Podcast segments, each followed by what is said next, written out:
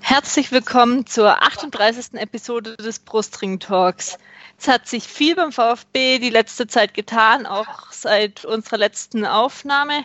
Da darf ich heute begrüßen einmal den Jens, den Ed Whitehead 1893 ähm, und den Sven. Ja, wie ihr jetzt sicherlich die letzten Tage mitbekommen habt, ähm, hat sich viel getan. Wolf ist weg, Korkut ist da. Wir nehmen auf Montagabend, knapp eineinhalb Stunden nach Ende der PK mit der, von der Vorstellung von Korkut und haben dann sicherlich genug Gesprächsbedarf. Genau, darf ich unseren Gast nochmal begrüßen. Sven heute hier zu Gast und dich vielleicht bitten, dich einfach kurz mal vorzustellen. Wie bist du VfB-Fan geworden? Wie bist du zum VfB gekommen? Und wo bist du im Internet noch so zu finden? Ja, hallo. Erstmal in die Runde. Freue mich total, dass ich hier in eurem äh, weitläufigen Aufnahmestudio sitzen darf. Total toll. Ähm, wie bin ich VfB-Fan geworden? Also so mehr oder weniger zwangsläufig. Ähm, ich bin auf der Ostalb aufgewachsen und klar, auf der Ostalb gibt es vereinzelt natürlich auch irgendwie Bayern-Fans, die gibt es irgendwie überall. Es gibt so ein paar vereinzelte Spaßvögel die sind dann Werder Bremen-Fan oder sowas. Ähm, Dortmund-Fans gab es damals eigentlich noch nicht. Ähm, aber prinzipiell ist es so, dass man auf der Ostalb einfach, ob man will oder nicht, ähm, VfB-Fan ist. Und äh, folgerichtig sozusagen hatte ich dann, glaube als ich 16 war ungefähr, meine erste Dauerkarte im B-Block damals und habe jetzt seither, ich habe es mir halt mal versucht auszurechnen, habe es aber nicht genau hingekriegt, ähm, aber seit 25 oder 26 Jahren in Folge ähm, eine Dauerkarte beim VfB, nicht mehr im B-Block, aber weiß gar nicht, gibt es den überhaupt noch, aber ähm, durchgängig in der Cannstatter Kurve. Also wie gesagt, zum VfB gekommen zwangsläufig und im Internet bin ich in der Hauptsache zu finden bei Twitter unter Sven unterstrich underscore Station. Ähm, in allen anderen bekannten sozialen Netzwerken findet man mich theoretisch auch, aber da bin ich irgendwie nur am, am Verfolgen oder am Beobachten. Deswegen kann man mich sozial, medial sozusagen äh, gerne auf Twitter beschränken. Wunderbar. Ja, dann würde ich sagen, dass wir doch vielleicht gleich mal in die Themen einsteigen. Jasmin hat es ja schon angedeutet, viel passiert beim VfB. Und dann vielleicht gerade mal übergehen zur aktuellen Situation und dann natürlich das Hauptthema der letzten Tage, die Entlassung von Hannes Wolf. Vielleicht mal von euch einfach eine ganz kurze Einschätzung, wie ihr das Ganze wahrgenommen habt. Vielleicht Jasmin, wenn du einsteigst. Wie ich das erlebt habe, als Beginn würde ich jetzt mal anfangen. Samstag im Stadion, die erste Halbzeit mit das Schlechteste seit sehr, sehr, sehr langer Zeit, ähm, was ich gesehen habe. Einfach, besonders erste Halbzeit, null Feuer, null Hoffnung. Hoffnung, zweite Halbzeit dann ein Tick besser, aber hat auch nicht gereicht. Dann also im Stadion habe ich schon irgendwie Stimmen gehört, dass Wolfer sowieso dann irgendwann weg ist oder bei Dortmund schon unterschrieben hat für nächste Saison oder was es dann auch alles für Geschichten gab. Und hätte es nicht gedacht, dass er wirklich ähm, äh, ähm, entlassen wird jetzt. Am Sonntag früh bin ich relativ spät aufgestanden, habe nur eine Menschen auf Twitter auf meinem Handy gehabt, einmal einen Brustring-Talk wie ähm, vom Enzo at LL Curly, dass er gespannt ist auf die Episode und nur von Martin äh, eine kurze PN, wo er jetzt auch nichts gesagt hat und habe mir dann schon gedacht, ich schaue jetzt das erstes Mal ähm, beim VfB Twitter-Account und da stand dann wirklich, dass ähm, Wolf entlassen wurde. Ging es ja gestern äh, hoch und runter, heute jetzt noch mehr mit den ganzen Trainern hin und her und plötzlich haben wir Trainer, wo ich, wo es also bis jetzt nur schlechte Stimmen eigentlich gibt und jetzt noch die PK und eigentlich generell sehr viel passiert ist, auch einfach in der Vorbereitung auf die äh, Aufnahme heute auch viele Gedanken gemacht, hin und her ähm, geschaut, was gibt es und ja, also ich habe selten so aufregende oder ähm, zwei Tage beim VfB erlebt, wo so viel passiert ist. Ähm, ja, und irgendwie bin ich immer noch etwas erschlagen von dem Ganzen. Du, Sven? Ja, ich glaube, der Fachbegriff ist nicht aufregend, sondern beschissen, soweit ich weiß. Ähm, ich war total überrascht, dass es so schnell eskaliert ist, muss ich ganz ehrlich sagen. Mm, ich hatte am Samstag oder in, in Vorbereitung auf den Samstag, hatte ich eigentlich so den Eindruck, dass die Unruhe, was rund um Wolf ist, dass das eigentlich im Umfeld so ein bisschen ist. Ähm, aber dass überraschenderweise der Verein eigentlich ja total stillgehalten hat. Und ich muss ganz ehrlich sagen, da werden wir wahrscheinlich nachher auch nochmal drauf kommen, aber diese ganzen Reschke-Aussagen, nee, mit um, alles ist safe und dem, dem Hannes passiert schon nichts und so, ähm, das habe ich total für voll genommen in dem Moment. Und dementsprechend ging es mir irgendwie so ähnlich wie dir irgendwie, als ich dann Sonntagmorgens mal irgendwie dann das Handy eingeschaltet habe. Das war mehr oder weniger echt ein bisschen schockierend, sozusagen. Also total, nee, total aus dem Nichts wäre jetzt ähm, irgendwie auch übertrieben, aber schon so ein bisschen ansatzlos, die ganze Situation. Ja, und einfach gestern, was dann auch abging, also wirklich also ich habe jetzt selten erlebt, dass ein Trainer auch nach so, sagen wir mal, schlechten Ergebnissen in den letzten Spielen ähm, gefeuert wurde oder gegangen ist, also wie man es auch immer dann ähm, definiert, ähm, wo es dann so viel positive Stimmen gab, zig ähm, Blog-Einträge, die ihr sicherlich gern mal lesen könnt, verlinken wir auch paar im äh, in den Shownotes vom Vertikalpass. Äh, Martin hat auch auf gedankenvoll.de was ähm, geschrieben. Ähm, ähm, Frankies Blog, Brustring 1893, Blutgrätsche. Also es gab so viele Stimmen, auch Kommentare in den lokalen und überregionalen äh, Zeitungen und ja, was da einfach dann abging und es viele auch einfach schade fanden, dass Wolf gegangen ist. Also ich habe noch nie trotzdem so einen positiven Eindruck gehabt von einem Trainer, der dann so gegangen ist. Und ja, irgendwie kann ich es immer noch ziemlich schlecht in Worte fassen. Wie siehst du das, Jens?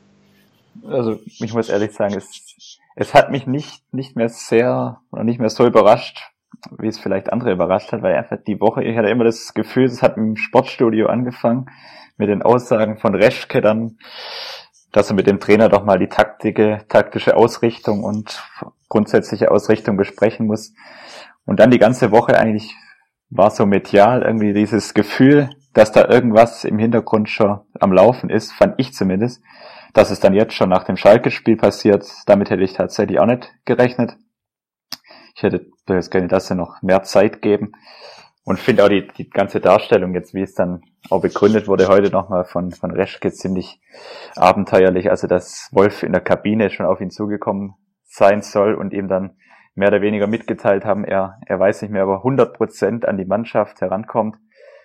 Also meiner Meinung nach ist da irgendwas mannschaftsintern im, im Gespräch mit Dietrich Reschke oder wirklich mannschaftsintern mit Wolf muss da vorgefallen sein, damit die Entscheidung dann wirklich so zeitnah und auch so unüberlegt meiner Meinung nach getroffen wurde. Ein Tag danach dem Bundesligaspiel mit dem Auswärtsspiel in Wolfsburg gegen einen direkten Konkurrenten direkt vor, vor der Brust. Also das, ich finde es alles sehr, sehr kurios, wie es dann auch passiert ist und dann auch gleich Sonntagmorgens dann die offizielle Verkündung. Also ich weiß nicht, wenn, wenn, wenn ich als Sportdirektor in die Kabine komme und mein Cheftrainer kommt nach so einem Spiel gegen Schalke, das wirklich schlecht gelaufen ist, zu mir und sagt, er weiß, so wie es jetzt auch von Reschke wiedergegeben wurde, er weiß nicht, ob er noch 100 Prozent wirklich überzeugt ist selber, ob er das noch schafft. Ob es dann der richtige Schritt ist, dann als nächste, der nächste Gedankengang gleich den Trainer, der jetzt wirklich anderthalb Jahre erfolgreich hier gearbeitet hat, direkt mehr oder weniger zu entlassen oder vor die Tür zu setzen. Also das kommt mir komisch vor alles. Ja, also ich gerade auch von dem war ich erstaunt, wo er das erzählt hatte, dass wirklich in der Kabine, also das muss ja dann echt kurz nach der PK gewesen sein, äh, da war ich eigentlich mit am meisten überrascht, wie das dann lief mit Telefonaten, weil normalerweise heißt es ja, ähm, äh, dann schlafen wir eine Nacht drüber und unterhalten uns morgen. Es gab ja schon zig solche Geschichten ähm, in der ähm, Geschichte vom VfB oder auch in der Bundesliga. Und, und ja, also gerade das auch mit der Mannschaft, oder das heißt ja immer Teile der Mannschaft nicht erreichen. Da habe ich heute oder ziemlich was Interessantes auch vom Genetzer im Rasenfunk, äh, in den Rasenfunk-Schlusskonferenz gehört, dass sich vielleicht auch manche äh, Mannschaftsteile nicht mehr erreichen lassen wollten. Was meint ihr denn dazu?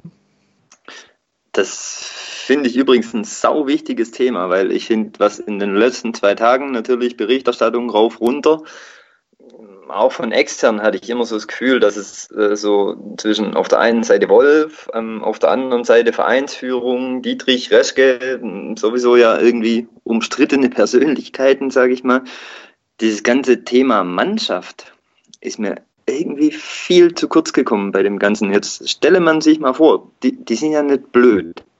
Die müssen ja vor diesem Schalke-Spiel zumindest ahnen oder wissen, ah, hier geht es jetzt echt um viel für, und zwar nicht für einen Trainer, der uns jetzt irgendwie vor die Nase gesetzt wurde, der uns irgendwie die Berge hoch runterscheucht äh, mit Medizinbällen oder sowas, sondern mit einem jungen, sympathischen Trainer, der mit denen irgendwie aus der zweiten Liga da hochgegangen ist. Und in dem Wissen liefern die so eine erste Halbzeit wie gegen Schalke ab oder liefern die so ein Spiel wie gegen Mainz ab. Das, das finde ich völlig absurd. Und äh, ich, ich, ich weiß nicht, also das ist ja so ein Thema, das ist ja schon tausendmal besprochen worden, ob das das äh, VfB-Gehen ist mit Zurücklehnen, Zufriedenheit, ähm, Trainer killen, sonst was. Ähm, aber wa, was, was ist mit dieser Truppe los, um Gottes Willen? Kapiere ich nicht. Wobei man da ja oft, also was man auch hört, ähm, eher unterscheiden muss, auch zwischen den Jüngeren und den Älteren. Spielern. Also, also nur was man ähm, so hört, dass eben Gentner von Anfang an äh, nicht so glücklich über Wolf war. Ähm, Wolf hat es ihm ja auch relativ ähm, schwer gemacht. Er hätte ja das erste ähm, Saisonspiel diese Saison und auch das Pokalspiel nicht gespielt, wenn sich nicht kurzfristig ähm, äh, andere Spieler verletzt hätten. Und ich weiß auch nicht, wie ähm, glücklich andere Spieler darüber sind. Also äh, wir wissen es nicht, wir können uns nicht darüber ähm, nicht in die Mannschaft hineinbeamen, was dort ähm, vorgegangen ist. Äh, werden es vielleicht irgendwann erfahren oder nicht. Aber was sich jetzt auch trotzdem auffällig war, jetzt gestern Abend haben sich viele verschiedene junge Spieler bei, über Instagram bedankt bei Wolf.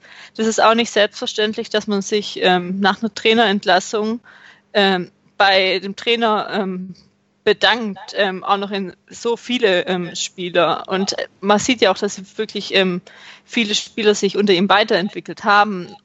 Ja, also das sind so auch die Gedanken, die ich habe, weil es haben sich ja andere Spieler noch reingehangen, aber alleine kannst du es halt auch nicht auf dem Platz ähm, ausrichten. Ja, ist halt, ist halt von außen, wie gesagt, schwierig zu beurteilen, aber der Verdacht liegt zumindest nahe, dass, also was ich vorher schon kurz angedeutet habe, dass da irgendwas in der Mannschaft, egal in welchen Mannschaftsteilen jetzt irgendwas muss da zerbrochen sein oder muss, muss Wolf zumindest mal die, wenn das tatsächlich so stimmt mit den, mit den, mit dem Gespräch in der Kabine, wenn das tatsächlich so geführt wurde, dass Wolf dann halt kurzfristig tatsächlich so die Überzeugung genommen hat, dass er da noch was erreichen kann hier. Ja, aber was es letztendlich war, das, das lässt sich nur vermuten, wird wahrscheinlich auch nie zutage kommen. Und ja zumindest. Vielleicht, Sorry, ist vielleicht auch besser so. Das vielleicht wollen wir es gar nicht wissen, ey. Das, das kann gut sein, dass man das gar nicht wissen will, ja, weil schwer, schwer von außen zu beurteilen, aber es, es muss ja irgendwie so drastisch gewesen sein, dass dann auch am, am Tag selber noch dann abends die, die Entscheidung getroffen wird, also dann per Telefon quasi die Entlassung mitgeteilt wird. Also es war scheinbar keine Zeit mehr, damit bis zum nächsten Vormittag zu warten und es vielleicht in einem persönlichen Gespräch mitzuteilen. Also alles sehr übers Knie gebrochen. Ja, sonst schaffst du ja nicht mehr in Doppelpass. ja, das heißt. Jetzt mal noch einen anderen Aspekt. Also wir haben jetzt gesprochen ähm, über Kader, wie es ablief. Ähm, aber trotzdem lief es jetzt ja sportlich die letzten Spiele nicht so gut. Sechs der letzten sieben Spiele wurden verloren, die auch teilweise ähm, verdient. Ähm, beziehungsweise sogar Pokal, Pokal aus muss man noch dazu zählen. Ähm, wenn es jetzt nicht Wolf gewesen wäre, der diese positive Art hat und auch den Background von dem Aufstieg, ähm, wäre das bei anderen Trainern mit weniger Bohabo und ähm, Presse und ähm, Fanstimmen über, übergangen, wenn, der, wenn so ein Trainer entlassen worden wäre? Also ich sag mal ganz, ganz provokant, wenn, wenn Korkut mit einer ähnlichen Serie startet oder vielleicht sogar die ersten Spiele Erfolg hat und dann so, so die Spiele abgegeben werden unter ihm, dann kann man sich sicher sein, dass, dass andere Reaktionen hervorgerufen werden. Ob er das dann verdient hat oder nicht, dahingestellt. Aber Wolf hatte natürlich extreme Sympathiewerte, auch durch ganze Aufstiegseuphorie und durch die ganze Saison in der zweiten Liga. Das kann man, glaube ich, nicht ganz wegdiskutieren, dass da sportlich jetzt auch in den, vor allem in den letzten Wochen viel schief gelaufen ist, wo er sicher auch nicht ganz unverantwortlich war. Das kann man auch nicht ganz wegdiskutieren. Also das zeigt sich dann einerseits in der Bilanz, aber andererseits dann auch jetzt in den letzten Spielen, gerade Mainz, das Pokalspiel, das Bundesligaspiel in Mainz, oder auch das Heimspiel gegen Hertha, das war jetzt auch nicht erbaulich, was man da gezeigt hat. Und jetzt heißt Krönung halt die erste Halbzeit gegen Schalke. Also es war auch sportlich einfach ein Rückschritt zu, zu sehen. Das kann man nicht wegdiskutieren. Muss aber auch ganz ehrlich sagen, dass wir in den letzten Jahren gerade genug Trainer hatten, die sportlich auch nicht mehr gerissen haben und noch unsympathisch waren. Das ist dann halt die ganz fiese Kombination. Und dass es in diesem ganzen Primborium-Geschäft dann halt irgendwie ein bisschen schneller geht, wenn einer auch ähm, noch nicht äh, telegen oder eloquent ist. Ist auch keine Überraschung, finde ich. Ja, und es ist jetzt auch ein bisschen einfach dieses Ende dieser Ära, wo man einfach Begeisterung wieder für den Verein gefunden hatte. Einfach dieses Schindelmeiser und Wolf zusammen es hat ja einfach einfach Spaß gemacht, die letzte äh, Saison. Und es schien ja einfach, dass man was vorangeht, dass der alte VfB zurückgelassen wird. Und jetzt ist einfach das letzte Stück des neuen VfB weg. Und gefühlt ist es noch schlimmer wie davor. Und das ist einfach, ich weiß momentan nicht, wo ich irgendwie Hoffnung hernehmen soll, überhaupt generell so die Leidenschaft wieder für den VfB zu haben und dann einfach die Rest der Saison durchzustehen und hoffentlich dann nächste Saison immer noch die erst, in der ersten Liga zu spielen. Ich weiß momentan einfach nicht, äh, wie, woher ähm, ich das holen soll. Wahrscheinlich wie üblich wieder aus ähm, auf der einen Seite der Überlegung, wenn wir Glück haben, gibt es noch drei, die blöder sind wie wir. Keine Ahnung, die Kölner sind noch ordentlich hinten dran, auch wenn sie jetzt gepunktet haben. Die Hamburger sind immer noch die Hamburger, also die können uns, glaub, was so Chaos-Sachen angeht, echtes Wasser reichen. Jo, und dann müssen wir halt noch irgendeinen dritten finden. Also, keine Ahnung, man hatte irgendwie, glaube ich, gehofft, dass diese, wir müssen drei Blödere finden, Zeiten vorbei sind, da gebe ich dir recht. Aber gut, ich meine, immerhin haben wir jahrelang äh, erfolgreich drei Blödere gefunden und ich glaube, damit muss man sich gerade irgendwie ein bisschen hochziehen. Ja, aber nicht nur auf die anderen schauen, man muss ja auf sich selber schauen. Ich wüsste jetzt nicht, wie im guten Fall wir jetzt noch vielleicht äh, äh, tut es auch mehr alles Lügenstrafen, aber wie wir es noch 15 bis 20 Punkte holen sollen, ähm, da sehe ich jetzt gerade schwarz, aber da kommen wir vielleicht dann auch später mal äh, noch dazu, wenn wir dann noch im Rest der Saison sprechen. Muss so sehen, wir haben unsere schlechte Phase jetzt schon gehabt. okay, dann glauben wir dir das mal. oh Gott. Dann kommen wir doch jetzt einfach mal zu unserem neuen Trainer. Also heute im Verlauf des Tages, was, man, was ich dann doch noch so mitbekommen habe, ging ungefähr 10 bis 15 Namen einmal durch die Presse, wer dann anscheinend schon sicher da war oder auch nicht. oder generell im Gespräch sein könnte von verschiedensten äh, Presseleuten und am Ende ähm, hat sich schon rauskristallisiert und wurde dann vom, am Nachmittag auch vom VfB bestätigt, ist ähm, Korkut, ähm, unser neuer Trainer, hat, war schon beim VfB-Trainer und hat jetzt einen Vertrag bis 2019, aber ähm, so wie man Reschke verstanden hat, nur für die erste Liga und beim Abstieg müsste man äh, sich unterhalten. Äh, ja, das so kurz zusammengefasst. Ähm, Co-Trainer gibt es momentan noch nicht. Reschke ähm, führt da verschiedene Gespräche. Äh, ja, das war so grob, was man auch in der Hinsicht von der PK ähm, erfahren konnte. Die haben sich heute Morgen das erste Mal ähm, unterhalten, nachdem Korkut aus der Türkei zurückgekommen ist. Er wohnt aber in Cannstatt und ja, ähm, ihr habt kurze äh, oder Sachen von der PK gesehen. Was war denn euer Eindruck von Korkut und Reschke? Jens, fängst du an? Kann ich gern. Also gut, die, die PK, die PK war jetzt schwer zu beurteilen, weil es einfach von beiden ein komischer, komischer Auftritt war, wo man nicht wirklich viel Neues erfahren hat. Und wie gesagt, also die PK würde ich jetzt mal nicht zu hoch hängen. Das war jetzt sicher auch für Korkut schwer, da die, die richtigen Worte gleich zum Anfang zu finden. Der, der weiß ja auch, oder ist vielleicht, nehme ich mal an, dass er auch soziale Medien vielleicht nutzt und das vielleicht am Rande zumindest ein bisschen verfolgt und die ganze Entwicklung. Das natürlich für ihn, das würde ja auch aus wie sie das Feedback von der anwesenden Presseleuten aufgenommen haben. Aber Neues erfahren hat man jetzt ja nicht wirklich. Von daher, die PK jetzt würde ich nicht zu hoch hängen.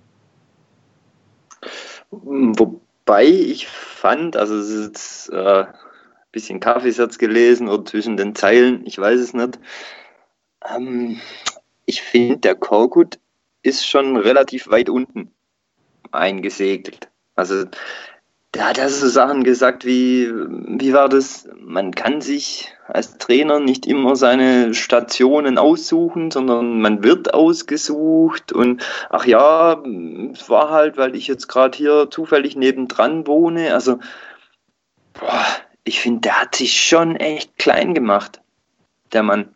Also, keine Ahnung, wie groß er denn tatsächlich ist oder so, aber ähm, also so, so richtig äh, aus voller Überzeugung hat er irgendwie nicht gesprochen. Also mir hat das echt alles ein bisschen zweckgemeinschaftmäßig gewirkt. Die einen suchen dringend einen, der andere hat gerade nichts zu tun, hätte gern mal wieder einen Job. Also so richtig gutes Gefühl hat es bei mir nicht hinterlassen, obwohl ich den Korkut jetzt nicht unsympathisch fand in dem Gespräch, aber halt echt so, also extrem demütig nach dem Motto, oh, toll, ich habe wieder einen Job, kann eigentlich nichts mehr passieren. Also ich fand es nicht ganz so glücklich, den ganzen Auftritt. Also ich kann es nicht wirklich vergleichen. Also ich habe jetzt noch keine PK mit ihm gesehen gehabt, auch bei seinen letzten Stationen. Also ich sag mal, ich fand es okay, auch mit den Aussagen, weil was soll er groß sagen? Das ist eine äh, Pressekonferenz, wo du halt deine Floskeln auch hast. Und ja, man kann sowas auch nie, äh, also manche können sich eben verkaufen und manche nicht. Auch sehe Schindelmeiser oder mhm. Ähm, aber es waren manche Aussagen, wo ich auch so gedacht habe, okay, also wo er jetzt, äh, was er öfters erwähnt hatte, war einfach, er kennt ja schon äh, verschiedene Spieler persönlich, wo ich dann einfach mal mir schon die Frage gestellt habe, wer das ist und später auch nochmal ein Journalist gestellt hat. Das ist halt ein, er hat einen Zieler mal trainiert, er kennt einen Beck und einen Gentner noch von damals, als er beim VfB war und er hat einen Gomes ein paar Mal ähm, in der Türkei spielen gesehen und vielleicht ihn auch mal getroffen. Das ist für mich jetzt halt nicht so groß, der Kader, weil die anderen Spieler kennt er vielleicht so und klar, er muss sich jetzt auch erstmal ein Bild des Kaders und der Leute machen. Er hat die noch nicht mal persönlich getroffen. Er war heute Morgen das erste Mal auf der Geschäftsstelle oder wo sie sich auch immer getroffen haben und sitzt dann abends um 18 Uhr auf der PK da ist sicherlich auch nicht die beste Vorbereitung dafür. Und bevor wir irgendwo einen Job irgendwie neu anfangen, haben wir zig äh, Tage Zeit für Einarbeitung, uns einen Blick von allem zu machen und müssen dann nicht ähm, gleich ähm, kurz nach dem Bewerbungsgespräch ähm, vor die Presse treten. Aber klar, es ist halt, man schaut jetzt halt besonders drauf. Man ist auch noch Presseauftritte eben vom Wolf gewöhnt, was jetzt, sag ich mal, ein sehr hohes Niveau ist, um dort ranzukommen. Und ja, also am Ende können, kann von mir als ein Trainer auch so schlecht auftreten auf Pressekonferenzen. Wer will, solange ähm, drei Punkte geholt werden. Oh, das ist jetzt aber Phrasenschwein, oder?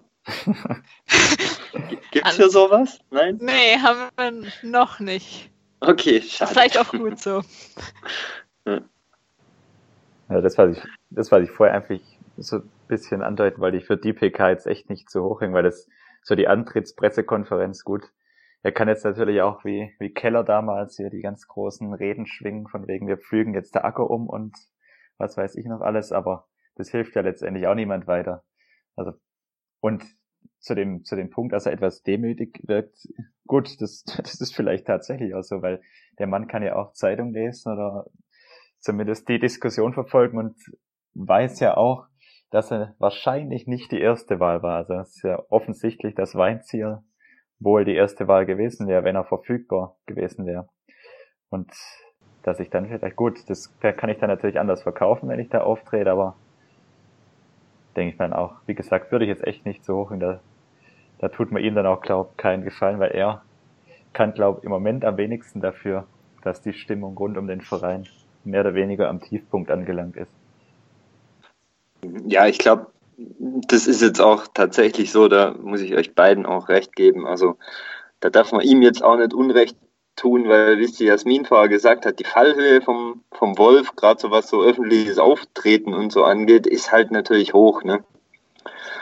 Ähm, von daher wäre das jetzt vielleicht auch ein bisschen unfair, beziehungsweise natürlich auch dämlich, äh, zu sagen, okay, wir brauchen jetzt einen Trainer, was er hinterher macht, ist eigentlich wurscht, Hauptsache er kann gut reden. Also das stimmt. Jetzt noch eine andere Frage, die kam von äh, d-webby, früher ähm, auf Twitter at webby1893, die jetzt noch vor der ähm, Verpflichtung kam, aber auch, denke ich, einfach den Punkt auch trifft oder man darüber diskutieren kann.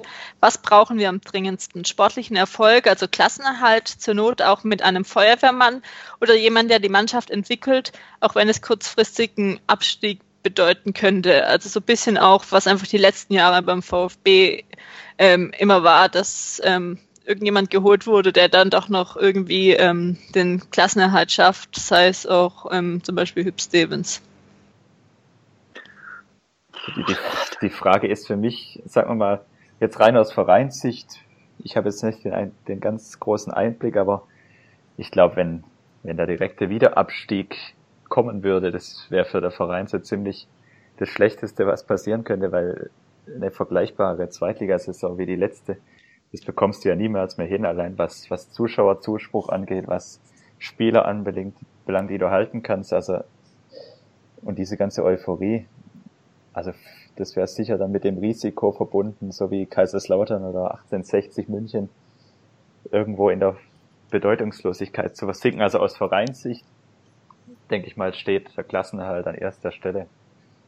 Ob man das, ob der, der neue Trainer jetzt einer ist, der eine Mannschaft entwickeln kann, das fällt mir im Moment schwer zu beurteilen. Ob er einer ist, der kurzfristig für den Klassenerhalt stehen kann, da habe ich eigentlich noch größere Zweifel, aber ich denke mal aus Vereinssicht hat man sicher zumindest mal das Ziel, dass der Klassenerhalt erreicht wird, weil sonst geht's bergab. Okay, dann schauen wir mal, nehmen wir an, auch das kurzfristige. Eigentlich kann man jetzt ja nicht mehr viel machen. Also es sind dann noch ein, zwei Tage ähm, Transferphase, wo Korkut jetzt noch keinen Blick sich von der Mannschaft gemacht hat. Ähm, Reschke hat mal so, hat sowas in der Art gesagt, schauen wir mal. Ähm, ja, wie sollen wir einfach, wie sollen wir jetzt im Rest der Rückrunde gehen, dass das möglichst ähm, was wird? Mein, meinst du jetzt, was Kader angeht? Also was Verpflichtungen Kader, Spielweise, angeht? Einstellung. Okay. Also da finde find ich jetzt, ich meine, es ist ja kein Zufall, dass wir irgendwie drei Tore geschossen haben oder irgend sowas in der Vorrunde. Ähm, es ist ja tatsächlich so, dass die Mannschaft im Offensivbereich sich so halbwegs von selber aufstellt mittlerweile. Du hast einen Gomez da, du hast einen Donis irgendwie da rumrennen, du hast den Özkan da rumrennen und naja, irgendwie wird es relativ schnell halt dünn. Und jetzt muss man halt auch ganz ehrlich sagen, das sind alles keine schlechten Jungs, aber das sind jetzt auch ne, alles nett Jungs, wo jetzt in Frankfurt oder Hamburg oder München oder Schalke oder sonst wo jemand sagen würde, oh, wenn wir die hätten, die wären bei uns aber in der, in der Top 11 oder in der Start 11. Und das finde ich halt so ein bisschen schwieriger. Also ich tue mich immer wahnsinnig schwer, die eigenen Spieler zu bewerten, weil man die einfach so ständig vor Augen hat. Praktisch sozusagen sowas wie eine persönliche Bindung aufbaut und man neigt dazu, die, glaube ich, zu überschätzen. Und ich glaube, dass wir im Offensivbereich, wenn man mal versucht, diese Überschätzung rauszurechnen, dass wir da im unteren Drittel unterwegs sind, Bundesligamäßig. Und deswegen glaube ich schon, dass da noch irgendwas, irgendwas passieren müsste wer das jetzt sein soll. Um Gottes Willen, zum Beispiel nicht jetzt irgend so die Davi-Geschichte oder irgend sowas. Aber Maxim ist ausgemustert. Wer? Maxim. Ernsthaft? Also ich, weiß, ich weiß nicht ausgemustert, aber er hat es nicht gespielt. Äh, ich weiß gerade gar nicht, ob er jetzt im Kader war oder nicht, aber er spielt ja nicht wirklich. Ja, das wäre wär jetzt auch nicht meine erste Wahl unbedingt, obwohl das mit den Rückholaktionen, das läuft ja schon unheimlich gut. An dieses Jahr, nee, aber irgendwas müsste da einfach noch kommen. Und klar, es ist immer irgendwie eine, ein, ein, ein schmaler Grad zwischen, wie sagen sie immer so schön, hat seine Bundesliga-Tauglichkeit schon bewiesen oder ist ein Supertalent aus Südamerika, von dem man nicht genau weiß, ob er mit dem Wetter zurechtkommt oder so. Da tue ich mir jetzt auch schwer zu sagen, was da jetzt die beste Lösung wäre, aber äh, zusammengefasst, ich glaube, irgendwas sollte sich noch tun in den zwei Tagen und ich hoffe halt mal, dass die schon ein bisschen weiter sind und eben nicht nur zwei Tage haben, sondern noch zwei Tage, um irgendwas fertig zu kriegen. Oder noch besser, zwei Sachen fertig zu kriegen oder so. Und eigentlich, wenn man es jetzt sieht, Reschkes Job, beziehungsweise ähm, von dem Scouting-Kader, wer doch immer da dann bei Transfers äh, mitarbeitet, müssten ja eigentlich einen Überblick haben und auch sich davor schon Gedanken gemacht haben, wer kommen soll ähm, und nicht. Also so ist es jetzt ja nicht, dass die jetzt bei Null anfangen unter Korkut, aber klar hat jeder Trainer seine Vorstellung, wer kommt, ähm, wer kommen soll und nicht, wer reinpasst. Auch wenn, was man jetzt bei Wolf ja auch vermuten kann, also Wolf ja nicht alleine sagen konnte, wer kommt oder nicht oder da auch Entscheidungsmacht mit hatte. Also ähm, so ist es jetzt ja auch nicht, ähm, dass der äh, Trainer da wünscht sich was spielen darf. Oder das schon, aber bekommt es halt nicht. Glaubst du, der Reschke hat vor zwei Wochen den Larsen schon gekannt? Das auch nicht. nicht, nee. Also deswegen hat mich auch die Wolf-Entlassung oder so gewundert eigentlich, dass es so schnell kam, weil du lässt ja nicht eigentlich jemanden, äh, den Trainer, seinen Wunschspieler, gehen wir jetzt mal von aus, dass der Wunschspieler ist, verpflichten und feuerst ihn dann oder entlässt ihn dann drei, vier Tage später.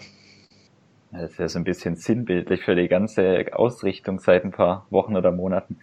Da holst quasi diesen Brun Larsen aus Dortmund, der ganz augenscheinlich ein Wunschspieler von Wolf war, mehr oder weniger zwei, drei Tage gefühlt vom, vom Spiel gegen Schalke. Der spielt dann auch direkt von Anfang an und am selben Tag entlässt er den, genau den Trainer, der den Spieler, der den Spieler offensichtlich haben wollte.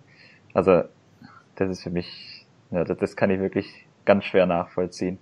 Weil das ist auch so ein, so ein Spieler, da ist die Gefahr groß, dass der bei einem neuen Trainer, ich weiß, Korkut setzt ja auch so wie man es hört, auf jüngere Spieler auch oder so wie es jetzt mal vorher nachgeschaut hatte, aber das ist ein Spieler, wo dann die Gefahr groß ist, der ist jetzt zwar nur ausgeliehen, aber 200.000 Euro Leihgebühr hast trotzdem überwiesen nach Dortmund, dass der hier keine Sekunde mehr auf dem Platz oder im Kader steht. Also zumindest ist die Gefahr mal da.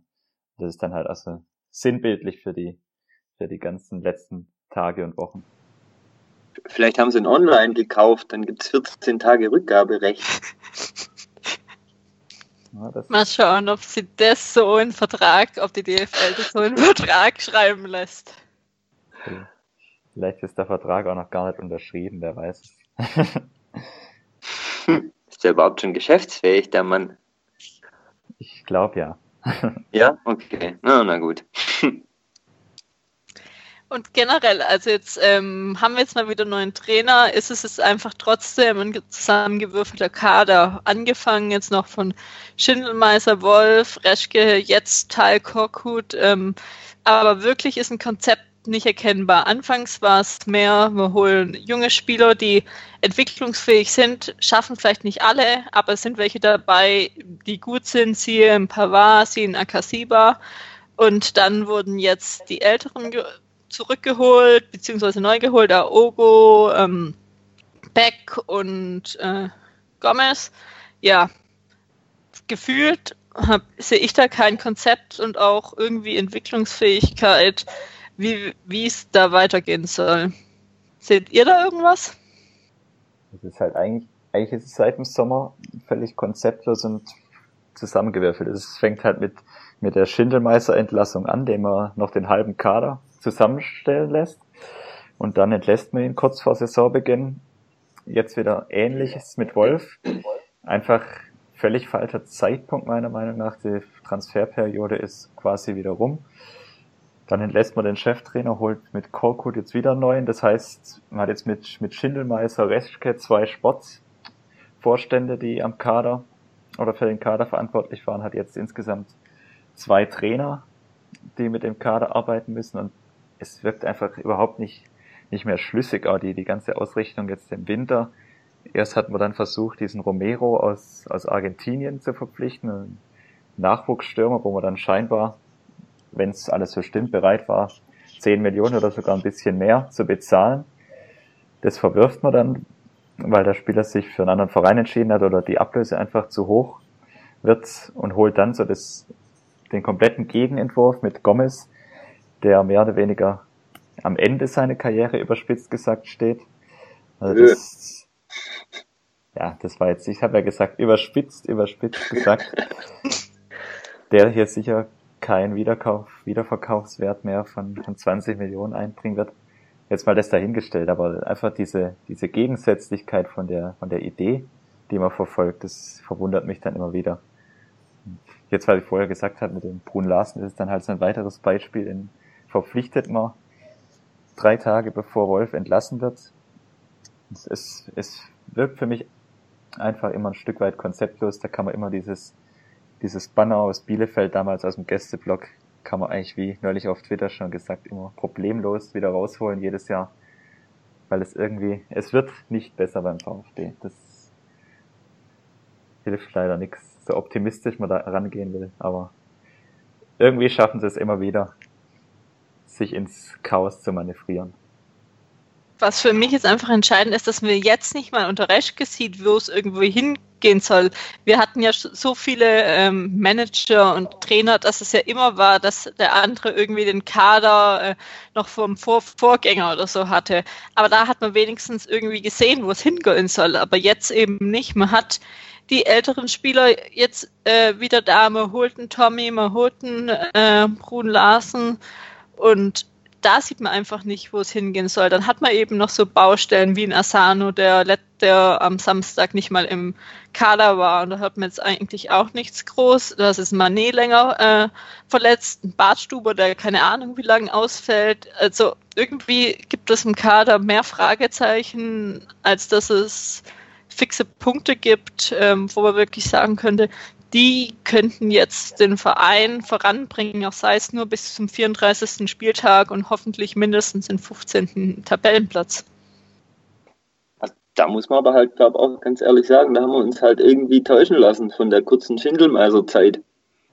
Ich weiß, das wird mittlerweile auch ähm, sehr stark diskutiert, waren die Transfers erfolgreich oder nicht, aber da war zumindest ein, ein Plan dahinter oder da war eine Richtung dahinter mit dieser Entwicklungsfähigkeit und äh, Wiederverkaufswert und äh, jung und talentiert und so.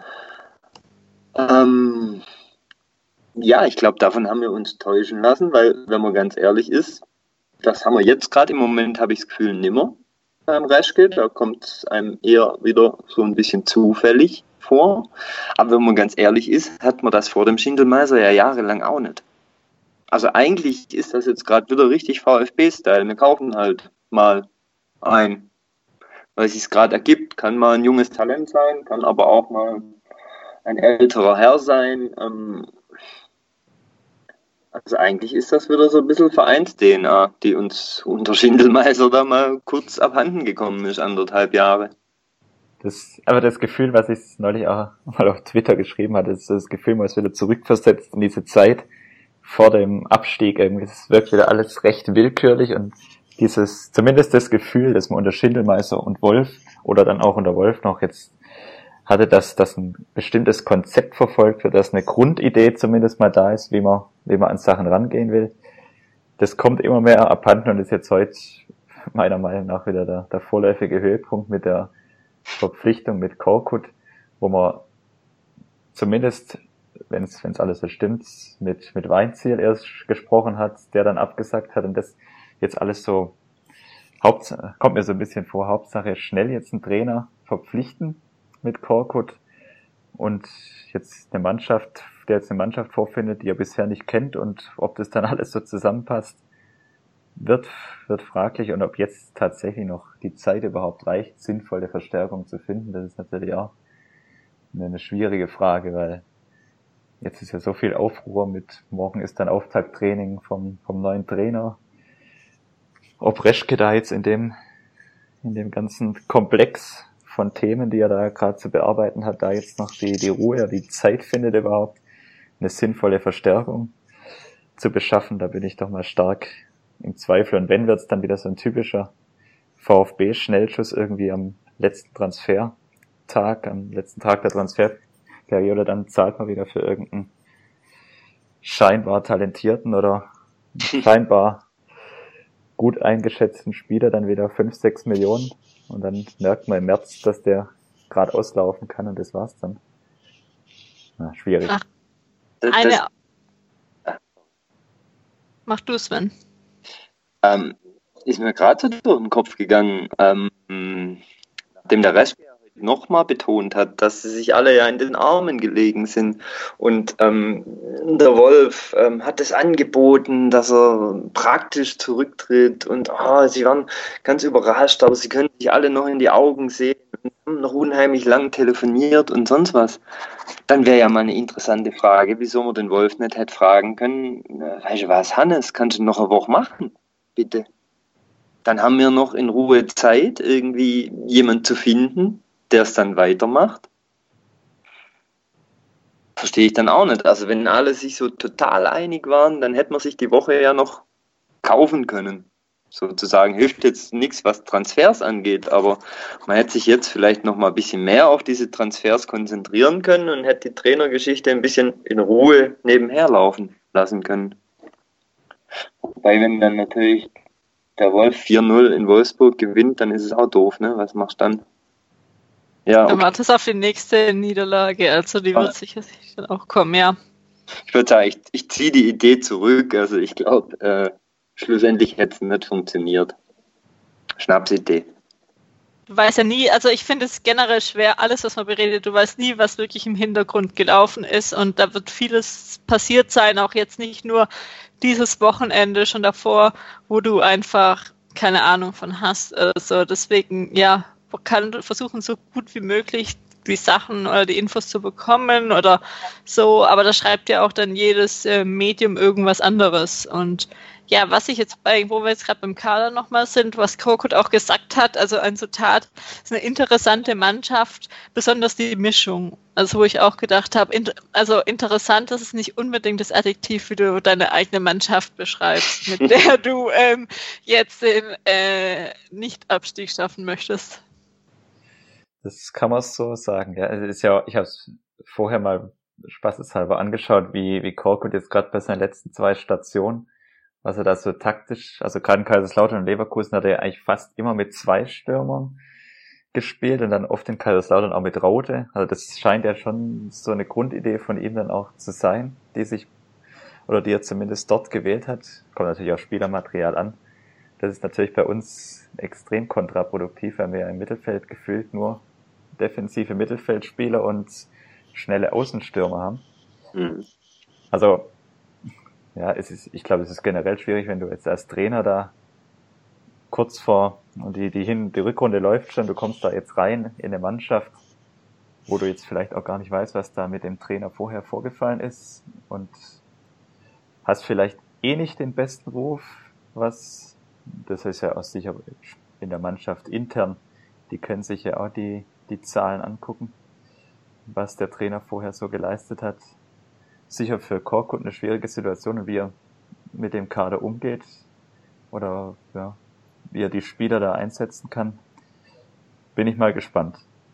Und du hast es ja wahrscheinlich auch noch äh, eine Situation in der Mannschaft, wo es jetzt nicht so gut aussieht. Wir wissen es nicht, aber ähm, gibt ja ähm, Gerüchte, wo du dann jetzt auch erstmal in der Mannschaft äh, noch aufräumen musst. Das ist ja nicht, du kommst ja nicht in, wahrscheinlich nicht in eine heile Mannschaft. Und dann hast du jetzt eben drei, vier Trainingseinheiten, wo du das anschauen ähm, darfst und musst dann die bestmöglichen aufstellen. Das ist jetzt ja auch schon, stelle ich mir jetzt nicht einfach vor. Vor allem noch, ohne, noch ohne Co-Trainer, ne? Also oft ist ja so, dass man irgend so durchgängige Personalie im Verein hat. Das ist ja jetzt aber diesmal gar nicht. Der Korkut weiß, glaube ich, bis heute noch gar nicht, wer überhaupt sein Co-Trainer wird. Die gucken gerade noch, wer in Bad Cannstatt wohnt oder so. Ich weiß es nicht. Torhüter, Torhut, äh, Torwarttrainer müsste müsst doch noch da bleiben, weil es hieß, also wenn ich es richtig auf der PK verstanden habe, bleiben die jetzigen eigentlich da und es kommt halt noch also äh, Morera-Ersatz, aber Torwarttrainer ist noch da, auch wenn der jetzt nicht, also der wird sich, der war ja auch im Team von Wolf. Ähm, ja, aber generell ist es jetzt ähm, schwer, ähm, da ist irgendeine Einschätzung zu treffen. Von dem her bin ich echt gespannt, wie die Aufstellung aussehen wird. S sieht man vielleicht auch schon eine Tendenz. Und ja, so ein bisschen stellt sich der Kader ja schon von alleine auf. Du hast Verletzte, ähm, du hast auch im Sturm hast nicht viele Möglichkeiten, in der Abwehr ähm, nicht. Und dann äh, muss man halt noch schauen, wer, wer dann ungefähr auf die Position passt und je, wie auch er spielen wird. Also du hast jetzt, kannst ja nicht äh, groß aus dem äh, Vollen schöpfen. Kaminski vorne oder hinten muss er halt entscheiden. So in der Art. Und ist auch nochmal vorhin einfach zum, ähm, klar, er hatte schon ein recht schlechtes Standing, aber vielleicht kann auch sein, dass sie gute Sachen gehört haben. Gerade du, du, die kennen ja alle ähm, Spieler von irgendwelchen anderen Vereinen, ähm, die ihn vielleicht schon mal als Trainer hatten. Ziele hatte ihn schon mal als Trainer. Und ja, jetzt, ich, äh, ich weiß noch nicht genau, was ich am Samstag erwarten kann, möchte. Aber ja, es wird sicherlich nicht langweilig die nächsten Tage und Wochen in Bad Cannstatt in der Mercedesstraße. Sagen wir mal so, schlimmer als die obligatorische Auswärtsniederlage kann es ja nicht werden eigentlich, ne? Ja. Also außer wir kriegen acht Kisten. Das wäre irgendwie natürlich böse, aber das hoffe ich jetzt halt einfach mal nicht. Ja, dann vielleicht noch ein Thema, wo wir es schon ein bisschen angeschnitten hatten. Ähm, Thema Reschke ähm, ist jetzt ja nicht wirklich so gut gesehen in beiden Fans. Und jetzt, also gestern hatte man auch einen Eindruck, dass das erste Mal angezählt wird ähm, von der Presse. Wie ähm, steht denn ihr generell zu Reschke, auch von seinen Auftritten und auch seine Rolle generell im Verein seit dem Sommer? Hm. Also ich finde, also so ganz die ziemlich verbreitete, äh, das verbreitete Reschke hassen, ähm, kann ich nicht ganz teilen. Mir tut der Kerl ein bisschen leid irgendwie. Der, der wirkt irgendwie sehr, sehr tollpatschig und eigentlich wirkt er überhaupt gar nicht, ähm, als ob er jetzt der Supertyp wäre, der schon mit Leverkusen und Bayern und äh, Wunder was die tolle Spürnase ist und sonst was gerissen hat. Ich finde, der, der taumelt so durch die ganze Situation so ein bisschen durch. Also ich kann natürlich auch nur so das bewerten, was ich öffentlich sehe. Das sind A, seine, seine öffentlichen Auftritte, Interviews und B, natürlich halt die ganze Transfersituation. Da haben wir ja vorher schon irgendwie drüber gesprochen. Das finde ich extrem taumelig. Also mir tut er fast ein bisschen leid, der Kerl. Er wirkt in seinen öffentlichen Auftritten, wirkt, das ist irgendwie alles sehr unsouverän. Das ist, als ob er, als ob er sich am falschen Ort fühlt. Also das wirkt für mich immer so, er wäre, glaub, im Nachhinein lieber in München im Hintergrund geblieben oder in Leverkusen. Kommt mir immer so vor, also dass er sich da einfach falsch, falsch am Platz fühlt. Und jetzt gerade natürlich die, die letzten Aussagen dann mit Wolf, das war natürlich alles extrem unglücklich. Und da habe ich immer so ein bisschen das Gefühl, jetzt gerade in den letzten Tagen speziell äh, so ein bisschen Marionette von Dietrich, die da nach vorne geschickt wird. Und jetzt auch heute die PK dann alleine mit Korkut. Also irgendwie glaube ich, dass die, die Beziehung recht schnell wieder beendet wird mit dem VfB. Aber es ist nur meine persönliche Wahrnehmung. Ich glaube nicht, dass das noch von allzu langem Erfolg geprägt ist, weil er diese Rolle als öffentlicher Vertreter von so einem doch dann immer noch recht großen Verein, das ist meiner Meinung nach einfach die falsche Position für ihn er wird dir was können. Also du bist nicht ähm, umsonst bei Bayern äh, lange und er, er, wurde ja auch nachgetrauert von den Bayern-Fans. Aber ja, gerade wie du sagst, so manche Aussagen öffentlich gehen halt einfach nicht. Ähm, da ähm, sind vielleicht andere Leute mehr das Mediengeschäft einfach gewöhnt und musste vielleicht auch reinwachsen, aber manche Aussagen gehen ja halt heutzutage nicht. Klar, es wird immer gewünscht, dass du solche Leute hast, aber es war ja meistens eher kontraproduktiv und es hat nicht irgendwie auch Profil geschärft für den VfB oder für ihn, sondern es wurde ja eigentlich immer eher negativ aufgenommen. Ja, es sind halt viele Aussagen dabei, die kannst du vielleicht im persönlichen Gespräch mit mit anderen Vereinsverantwortlichen zu treffen, aber dann um Gottes Willen nicht in einem Interview in den Medien. Das, das ist einfach extrem unglücklich, was dann da teilweise, was ihm dann auch natürlich verständlicherweise von Medien und vom ganzen Umfeld die ganze Zeit nachgetragen wird, weil er da sich halt einfach ein Grab geschaufelt hat, aus dem er im Moment nicht mehr ganz rauskommt. Das ist einfach ganz schwierig. Also ich denke, ich denk, bei Bayern hat er hat er durchaus und bei Leverkusen muss er ja überzeugt haben, sonst hätte er unter den Verantwortlichen dort nicht so lange arbeiten können. Ja, irgendwas muss, muss dran sein. Das Einzige, was ich dann vielleicht so ein bisschen als Gegenargument natürlich anführen muss, dass er auch hier bisher, was Transfers angeht, überhaupt nicht überzeugt hat. Also das waren alles so, so Nummern meistens, was jetzt Beck oder Ogo, wo du jetzt nicht wirklich tief drin sein musst in der Materie, um solche Spieler zum VfB zu holen. Der eine war vertragslos, der andere mit Background VfB. Oder jetzt auch solche, diesen Lassen oder Tommy, das sind jetzt irgendwie nicht die, die Dinge, wo man sich da vielleicht vor Saisonbeginn, wo dann, wo bekannt wurde, dass er aus München kommt, erhofft hatte. Ja, wobei da ja natürlich auch noch verschiedenste Dinge eine Rolle spielen. Also ich meine, das eine ist halt das Festgeldkonto ne, in München ist es halt relativ einfach, auch in ganz anderen Sphären nach Spielern zu schauen. Und was ich jetzt zum Beispiel nicht weiß, wie jetzt in München so eine ganze Scouting-Situation aussieht. Und da kann einer Reschke oder Spürnase oder Sherlock Holmes heißen. Ich glaube mittlerweile, ohne dass du eine, eine komplette Abteilung hinten dran die dir da richtig gut zuarbeitet, da wirst du einfach ja heutzutage nicht mehr weit kommen. Vielleicht ist das aber auch so eine Sache. Ich meine, das hören wir beim VfB ja eigentlich seit, seit Jahren. Also jeder Manager, der hier anfängt, kündigt erstmal an, dass er jetzt irgendwie das Scouting umstellen muss. Vielleicht ist das halt immer noch mistig. Ich weiß es nicht. Und du hast hier halt in Stuttgart auch einen Verein, wo vielleicht schon noch einen Namen hat. Aber wenn du jetzt einfach siehst, äh, Spieler, die Historie der letzten Jahre und das, das Ziel hast, einfach es ist ähm, im Klassenerhalt zu schaffen, ist was anderes halt, wenn du als ähm, FC Bayern anrufst, da kommen die Spieler freiwillig hin und ähm, hast dann eben halt auch noch Geld. Das ist ja auch noch die andere Sache. Früher wollten die Spieler vielleicht zum VfB gehen, da wusstest du, du kannst Champions League spielen, du kannst Europa League spielen.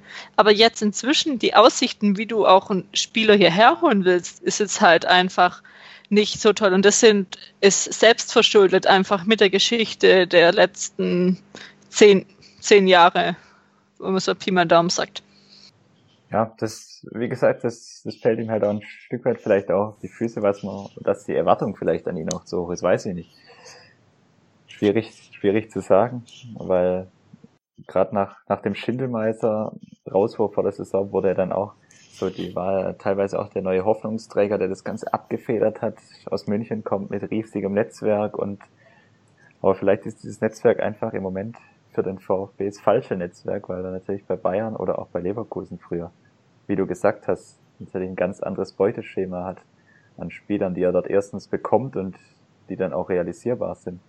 Und halt auch die Erwartungshaltung, wie Leute hier immer vorgestellt werden, als die Leute, die den VfB dann alleine retten und um vielleicht auch mal zur nächsten Person noch zu kommen, dann in die Champions League führen oder einfach komplett andere Ziele haben, wo ich realistisch äh, sind, gerade Stand jetzt.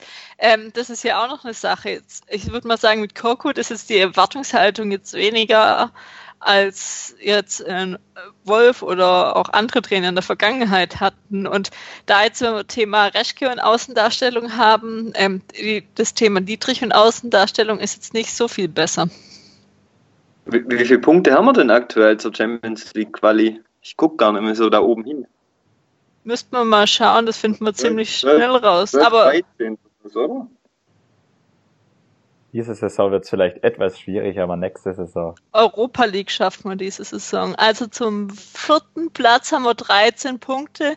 Wie weit geht eine Europa League bis zum siebten Platz, je nach Europa, äh, nach DFB-Pokal sind es elf Punkte. Also mit einer Rückrundenserie, wie der VfB vor x Jahren hatte. Aber ich glaube, das fliegt uns nur um die Ohren, wenn wir da jetzt noch länger drüber reden. Ach ja, na gut. Aber falls mal kurz so, träumen. Falls es so kommen sollte und wir können sagen, wir haben es damals schon gewusst, das wäre ein Knaller. Du meinst so wie die Medien heute, die einfach mal jeden Trainer in Deutschland und Europa einmal genannt haben und der kommt jetzt sicher, dass sie sagen könnten, wir wussten es zuerst? Genau, ey, wir sind ja jetzt hier zu dritt. Jetzt könnte einer behaupten Abstieg, einer könnte sagen Mittelfeld und einer könnte sagen Champions League und irgendeiner hat am Schluss recht gehabt. Ja, du hast es verstanden, wie man einen Podcast macht. Cool. Genau, dann nochmal kurz um ernst zu äh, ähm, Dietrich. Wie sieht, seht ihr die Rolle von ihm jetzt einfach in der ganzen Situation generell VfB seit dem Sommer? Hm. Also ich war jetzt total überrascht, muss ich sagen. Also vorneweg, ich bin jetzt sicherlich nicht der weltgrößte Dietrich-Feind, aber noch viel weniger der weltgrößte Dietrich-Freund. Ich war total überrascht, dass in den letzten Wochen von dem so gar nichts zu hören war. Also, dass der so, auch jetzt in der ganzen die sportliche Krise spitzt sich zu und jetzt auch mit der ganzen Wolf-Situation und so, dass er nur sprechen ließ ähm, über den Reschke, mehr oder weniger. Ich habe keine Ahnung, ob er nicht mit mit schlechten Nachrichten irgendwie in Verbindung gebracht werden möchte oder ob er sich tatsächlich ein bisschen raushält aus der ganzen Geschichte, was ich mir von der Vorgeschichte her schwer vorstellen kann. Also auf was ich eigentlich raus wollte, ich war total überrascht, dass man so wenig von dem gehört hat in den letzten Wochen. Was ist eigentlich die, die einzige Äußerung war nach dem Pokal aus in Mainz, da hat er sich dann mal öffentlich geäußert. Sonst hält er sich tatsächlich komplett zurück, mehr oder weniger. Und wie du gesagt hast, schickt eigentlich der Reschke im Moment in die Öffentlichkeit und er hält sich zumindest öffentlich medial zurück. Was mich bei, also man, die Einschätzung zu Dietrichs, ich glaube jetzt schwierig da ganz groß auszuholen. Also allzu viel Positives kann ich da nicht finden, leider. Das ist, das ist wirklich, weil er einfach diese ganze Entwicklung meiner Meinung nach verschuldet oder vorangetrieben hat zumindest. Es beginnt dann mit der Schindelmeister-Entlassung, die hauptsächlich durch ihn verantwortet wurde oder durch ihn vorangetrieben wurde und führt jetzt weiter, dass ob wie er jetzt die letztendlich die Entscheidung im Fall Wolf getroffen hat, darüber kann man dann auch wieder nur spekulieren, aber ich nehme mal schon an, dass er da das letzte Wort hatte, auch im, im Zwiegespräch zwischen Reschke und ihm. Mich verwundert jetzt nur ein Punkt, das ich heute noch gar nicht so öffentlich, aber dass, dass er tatsächlich so einen Trainer wie Korkut jetzt beim VfB installiert, das wundert mich, das wundert mich tatsächlich. Also da wäre ich überzeugt gewesen, dass er nach dem Wolf-Rauswurf jetzt ähnlich wie damals nach dem Schindel-Meister-Rauswurf, dass er jetzt einen großen Namen wie, wie Tuchel, Weinziel, wer auch immer da jetzt kommen könnte, präsentieren will, um, um alles in der Welt. Dass es da jetzt echt auf Korkut rausläuft, das hätte ich so unter seiner Verantwortung echt nicht gedacht. Das war wahrscheinlich dann die Abwägung, jetzt doch schnell einen Cheftrainer finden oder womöglich bis Wolfsburg mit Torwarttrainer und Athletiktrainer weitermachen. Vielleicht die Abwägung pro, pro Korkut, aber das verwundert mich, das verwundert mich tatsächlich richtig. Das hätte ich nicht gedacht, dass er, dass er da so ein, sagen wir mal, eher keinen großen Trainer, um das jetzt mal blöd zu sagen, präsentiert. Gut, ich mein, ihm, ihm wird ja ihm wird ja gelegentlich so eine gewisse Großmannssucht unterstellt. Und vielleicht hat er sich da einfach verschätzt.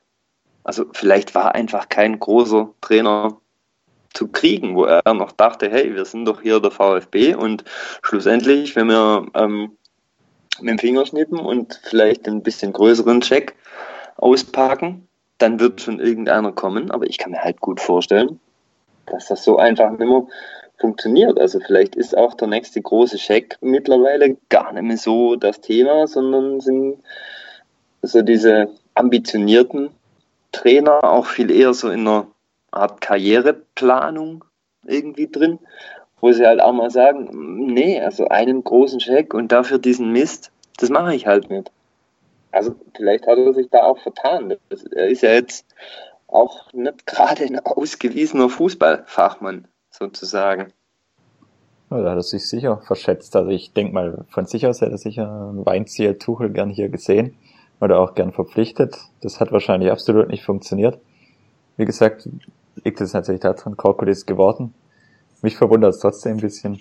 Aber sie haben einfach keine andere Alternative gehabt, wahrscheinlich im Endeffekt. Mhm.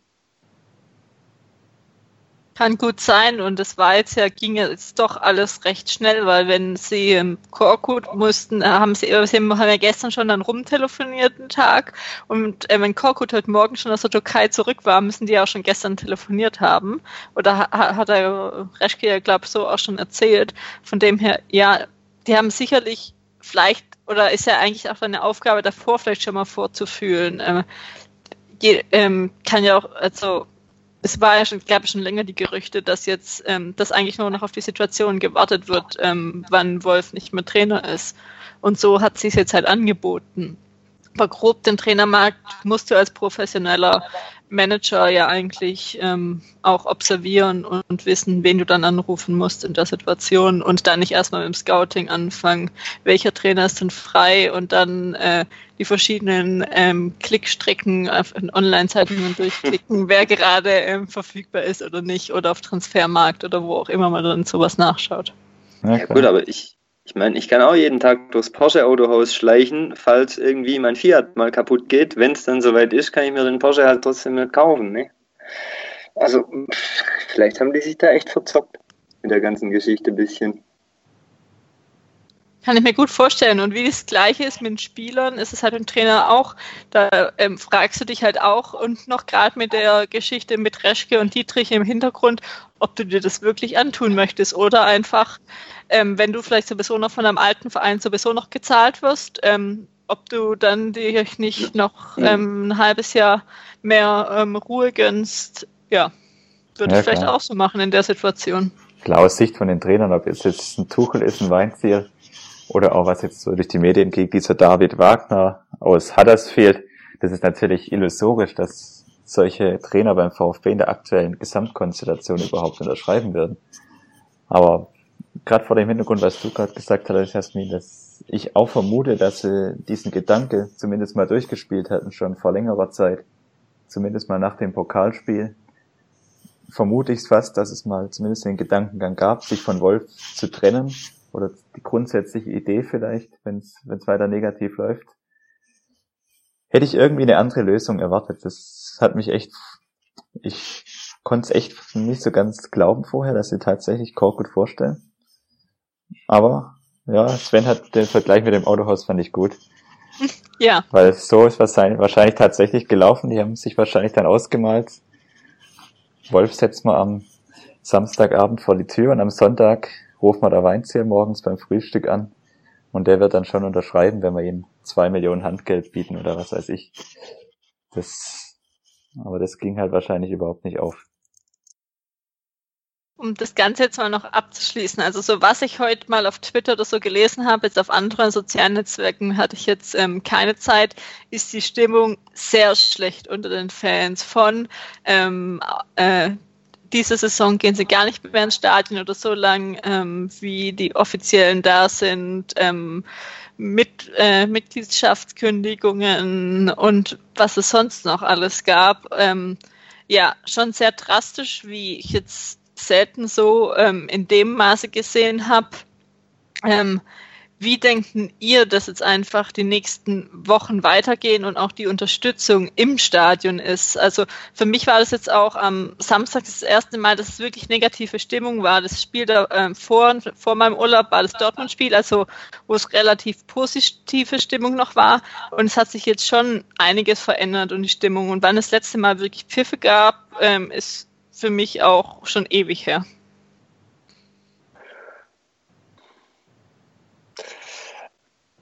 Also ich glaube, man muss da jetzt nochmal, das klingt zwar blöd, aber nochmal zwei, drei Tage abwarten und jetzt lass nochmal ein Auswärtsspiel dazwischen sein, was ja, sage ich mal, so aus dem Umfeld dann eh nur einen, einen kleinen Teil der aktiven Supporter betrifft. Ähm, so blöd das klingt, ich glaube, dass sich bis in zwei Wochen, bis zum nächsten Heimspiel, die Wogen da auch schon wieder geglättet haben, sozusagen. Optimalerweise mit jetzt irgendwas Zählbarem im Wol in, in Wolfsburg. Ähm, glaube ich nicht, dass jetzt hier irgendwas in Richtung Stimmungsboykott äh, oder Stadion halb leer oder sonst was geht. Ich kann es mir nicht vorstellen. Also muss ich, muss ich ehrlich gesagt zustimmen. Ich glaube, gerade bei der breiten Masse wird das, das Ganze in zwei, drei Tagen. Es wird nicht verhallen, das ist ja klar, die, die Kritik wird bleiben. Aber ich glaube, diese große oder breite Ablehnung, die wird es nicht geben. Also dass jetzt gegen Gladbach nur noch 30.000 Leute ins Stadion sind, weil die Hälfte der Dauerkarteninhaber zu Hause bleibt, das wird nicht passieren. Also das, das kann ich mir nicht vorstellen. Das, es wird wie, wie überall im Leben sein, das wird recht schnell, wird es wieder zur Normalität übergehen alles. Mehr oder weniger zur Normalität. Und besonders wenn, wenn Korkut jetzt, sagt man überraschenderweise vielleicht in Wolfsburg gleich Erfolg hätte oder gegen Gladbach, dann geht es so schnell, das kann man sich gar nicht vorstellen, wie, wie keiner mehr Wolf hinterher trauert. Das Geschäft ist da so schnelllebig heute. Aber muss man abwarten. Aber ich glaube nicht, dass da jetzt wie, wie es vielleicht heute so, wie man es heute annehmen könnte, dass da jetzt die, die breite Masse das komplett ablehnt, das ganze Konstrukt VfB, das wird sich alles wieder einpendeln. Kann ich mir auch vorstellen. Also wie gesagt, die breite Masse habe ich jetzt irgendwie keine Stimmen oder kann man, kann ich mir jetzt momentan kein Bild von machen. Aber ja, also gerade wenn es wenn es Siege gibt, ist es vielleicht schneller vergessen, aber ich denke generell unter den Leuten, die jetzt halt am Ruder sind, dass es deutlich schneller wieder kippen kann und jetzt eben auch Richtung, jetzt so langsam Richtung Ende der Saison auch einfach schneller die Nerven blank liegen, weil es geht halt eben wieder um Abstiegskampf und da wird es halt dann wirklich ähm, eng die ganze ähm, Spiele. Man ist jetzt wieder ziemlich unten drin. Es kann sich um einzelne Spiele handeln, wo dann mal knapp sind oder nicht. Und ja, ich denke, das Entscheidende ist mit einfach, dass man sieht, dass es vielleicht vorangeht, dass vielleicht das Team dann wirklich mal kämpft oder ähm, was jetzt heute noch gar nicht groß ähm, gesprochen haben, einfach die Mentalität der Mannschaft. Ich glaube, das ist echt so ein Bullshit-Bingo wird, ähm, was wir im kompletten Brustring-Talk-Geschichte mindestens einmal pro Episode fallen lassen, sondern dass man einfach sieht, dass die Mannschaft will und dass es vorangeht und das war ja auch jetzt einfach die letzten Spiele unter Wolf, wenn man gesehen hat, dass die Mannschaft eigentlich Chancen hat, ähm, äh, will, dann wurde weniger negativ geredet als es nach dem Spiel ähm, gegen Schalke, wo es einfach ein Desaster war vom Auftreten der Mannschaft, von den Chancen. Äh, da hat man ja einfach, hat man schon am Anfang ahnen können, dass es echt 0,0 wird. Äh, da hat man dann äh, äh, noch im Blog irgendwie geredet und also ich hätte es, ich hätte, habe einfach keine Hoffnung gefunden, wie man das Spiel noch drehen sollte. Auch dann ein bisschen mal am Anfang der zweiten Halbzeit, aber dann war die Phase ja auch relativ schnell wieder vorbei. Aber es ist echt schwer, schwer abzuschätzen, wie sich, wie sich so die, die Fans in den nächsten Spielen verhalten werden. Also, wie gesagt, ich kann es mir einfach, vielleicht, klar, die Kurve wird sicher negativ gestimmt sein, die, die aktive, die aktive Fanszene wird vielleicht da über Spruchbänder, was weiß ich, Unmut äußern.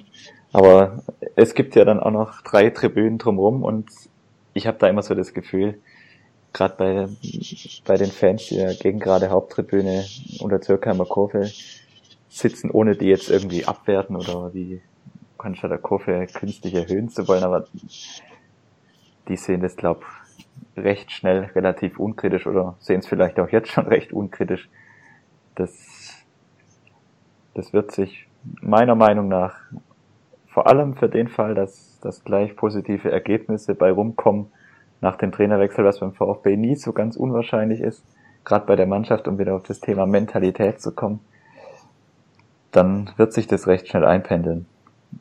Diese und was, was man vielleicht auch noch sagen muss, was jetzt gerade heute ist ja auf Twitter dann eigentlich die Ablehnung durch die Bank. Also es gibt ja kaum positive Stimmen, aber das habe ich schon so oft festgestellt, dass diese Twitter-Blase, die täuscht manchmal so sehr. Das war echt bei allen größeren Themen so der letzten der letzten Monate, immer wenn man so auf Twitter gedacht hat, die, die Stimmung eskaliert gleich und dann mal mit so Leuten gesprochen hat, die außerhalb dieser Twitter, auch den VfB verfolgen, Dauerkarten haben, da ist das Ganze dann schon wieder halb so dramatisch.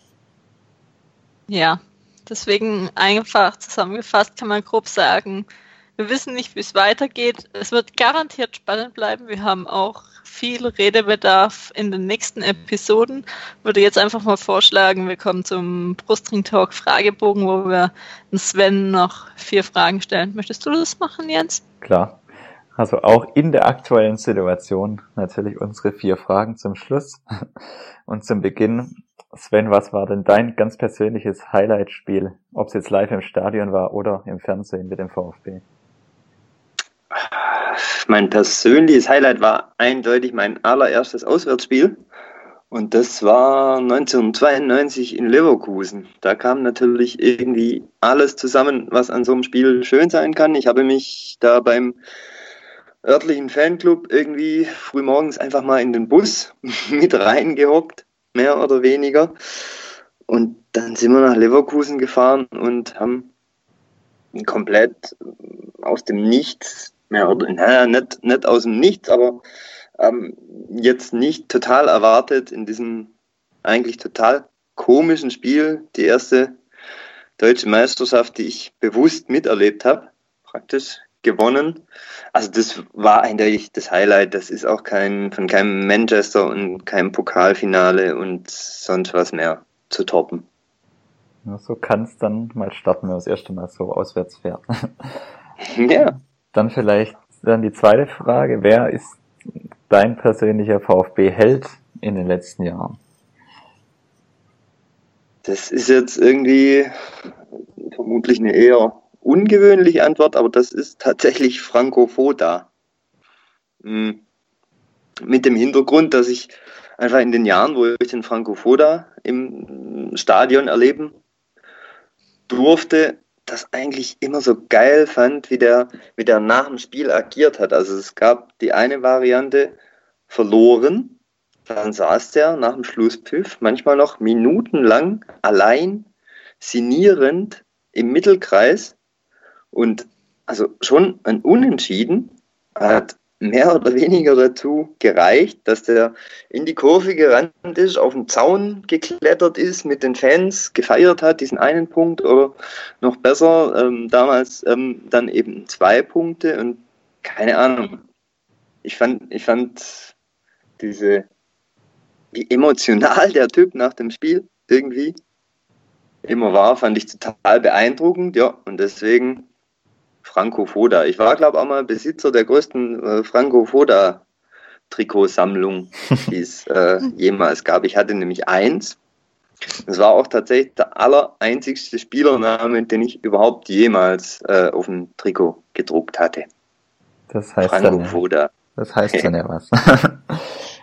so, dann noch zur dritten Frage. Gomez ist gerade zurückgekehrt. Welchen noch aktiven ehemaligen VfB-Spieler würdest du denn gerne auch nochmal beim VfB sehen? Also eigentlich wäre wär die Frage vor vier Wochen gewesen, hätte ich keine Sekunde nachdenken müssen. Gomez, Gomez, Gomez, Gomez. ähm, heute, klar, die zweite logische Antwort wäre irgendwie Kedira. In der aktuellen Situation würde ich aber lieber den Kimmich eigentlich nochmal da sehen. Oder ich habe mir überlegt, ob ich mich trauen dürfte, eure Frage sogar äh, ein bisschen auszuweiten und mir stattdessen den Zorniger nochmal zu wünschen. Es werden halt Trainer anstatt Spieler, aber ich war ein großer Zorniger-Fan und das fände ich jetzt tatsächlich geil, wenn der nochmal hier wäre. Mit den heutigen Geschehnissen und gestern äh, lassen wir dich mal so erweitern, ja. ja. Sowieso alles möglich beim VfB. Genau. Und dann noch zur letzten Frage für heute. Wo steht der VfB trotz aktuell Reschke, Dietrich, Korkut, wie immer man das auch sehen will, denn im Jahr 2025? Oh, auch das ist tatsächlich mit den, mit den heutigen Ereignissen, kann ich die Antwort eigentlich fast nicht geben, die ich da eigentlich geben möchte. Aber ähm, mir hat dieses Jahr zweite Liga sehr viel Spaß gemacht. Und ich habe tatsächlich mal überlegt, ob wir so eine Art Fahrstuhlmannschaft gründen könnten. Also immer ein bisschen zweite Liga, erste Liga. Das heißt, 2025 wären wir entweder in der ersten oder in der zweiten Liga. Aber da das heute irgendwie tatsächlich gar nicht so witzig ist, wie ich dachte, dass es wahrscheinlich wäre, mal ganz realistisch gesehen, glaube ich, dass wir uns zu so einer Art grauen Maus entwickeln werden, dass wir ganz oben angreifen. Glaube ich irgendwie nimmer, dass wir dauerhaft in der zweiten oder tiefer Liga verschwinden, glaube ich auch nicht. Also ich glaube, wir werden so eine Mittelfeldmannschaft, die in einem guten Jahr vielleicht mal Europapokal spielt und in schlechten Jahren ähm, so ein bisschen bangen muss, dass sie nicht absteigt. Aber wir werden immer sagen, der Kader ist einfach viel zu gut, um abzusteigen. Und deswegen glaube ich, dass wir auf Dauer sowas werden wie früher mal, was weiß ich, Bochum war oder so. So, dann ergänze ich doch nochmal eine Frage. Wie lang bleibt Taifun Korkut Trainer beim VfB? Puh. Jetzt mal überlegen. Also ich gehe davon aus, dass wir nicht absteigen. Das heißt, er wird die Saison überstehen, weil wenn wir den jetzt nochmal rauswerfen müssten, dann wäre irgendwie, glaube ich, nichts mehr zu retten. Das wäre zu viel des Guten. Also ich denke, er bleibt bis zur nächsten Saison. Dann werden zur nächsten Saison große Ziele ausgerufen. Die Saison startet ein bisschen holprig und er wird in der nächsten Saison so ungefähr um den achten bis zehnten Spieltag gehen müssen, weil wir halt wieder nur 13. sind. Uh, das klar. ist ja schon gar nicht mal so schlecht, ein 13. Ja schon fast, wenn man es heute so verfolgt hat, fast schon optimistisch. das reicht uns aber dann natürlich nimmer, weil wir dann ja nochmal für 23 Millionen eingekauft haben. Wen auch immer. Die Davi oder so, keine Ahnung. Okay, also das heißt, es bleibt spannend. Dann erstmal dir danke, dass du dir Zeit genommen hast, wo, als wir dich eingeladen haben, war es noch nicht abzusehen, dass wir heute über die Themen sprechen werden, sondern da war der Plan eigentlich noch mehr über Sportliche zu reden, was wir eigentlich dann hoffentlich das nächste Mal auch wieder mehr machen können. Genau, folgt Sven noch unter Sven-Sation auf Twitter generell noch eine Hörempfehlung ähm, für euch. In der ähm, neuen ähm, Rasenfunk-Schlusskonferenz war auch der VfB-Schwerpunkt. Da war der Ben äh, bei Twitter at tragisches Dreieck zu Gast und ähm, hat sich da über den VfB unterhalten. Und generell ähm, platzieren wir einfach noch ein paar Links in den Show Notes zu wirklich lesenwerten Blogs, ähm, die in den letzten Tagen Beiträge geschrieben haben, einfach mal auch ähm, interessante ähm, Gedanken nachzulesen und sich da vielleicht noch einen Eindruck zu verschaffen. Dies alles findet ihr dann unter brustringtalk.de slash 038. Wo ihr uns dann auch im Web finden könnt, ist einmal unter Facebook, Twitter und Instagram jeweils nach Brustring Talk schauen, auch bei iTunes und wie sonst alles restliche unter brustringtalk.de gerne Feedback auch zu dieser Episode, ähm, wie es euch gefallen hat, wie wir über die verschiedenen Themen gesprochen haben. Vielleicht habt ihr andere Meinungen. Schreibt uns die auch gerne, dann können wir darüber diskutieren. Und dann bleibt, ähm, können wir uns nur wünschen, dass es hoffentlich ähm, gut losgeht unter Korkut, man ein paar Punkte holt und äh, wir dann vielleicht doch mal über einen vielleicht sogar Auswärtssieg oder generell einen Sieg in der nächsten Episode sprechen können, auch wenn heute die Stimmung nicht unbedingt danach ist. Genau, dann nochmal danke an Sven, danke an Jens und wir hören uns dann bald wieder. Danke fürs Dankeschön. Zuhören und Ciao. tschüss. Ciao.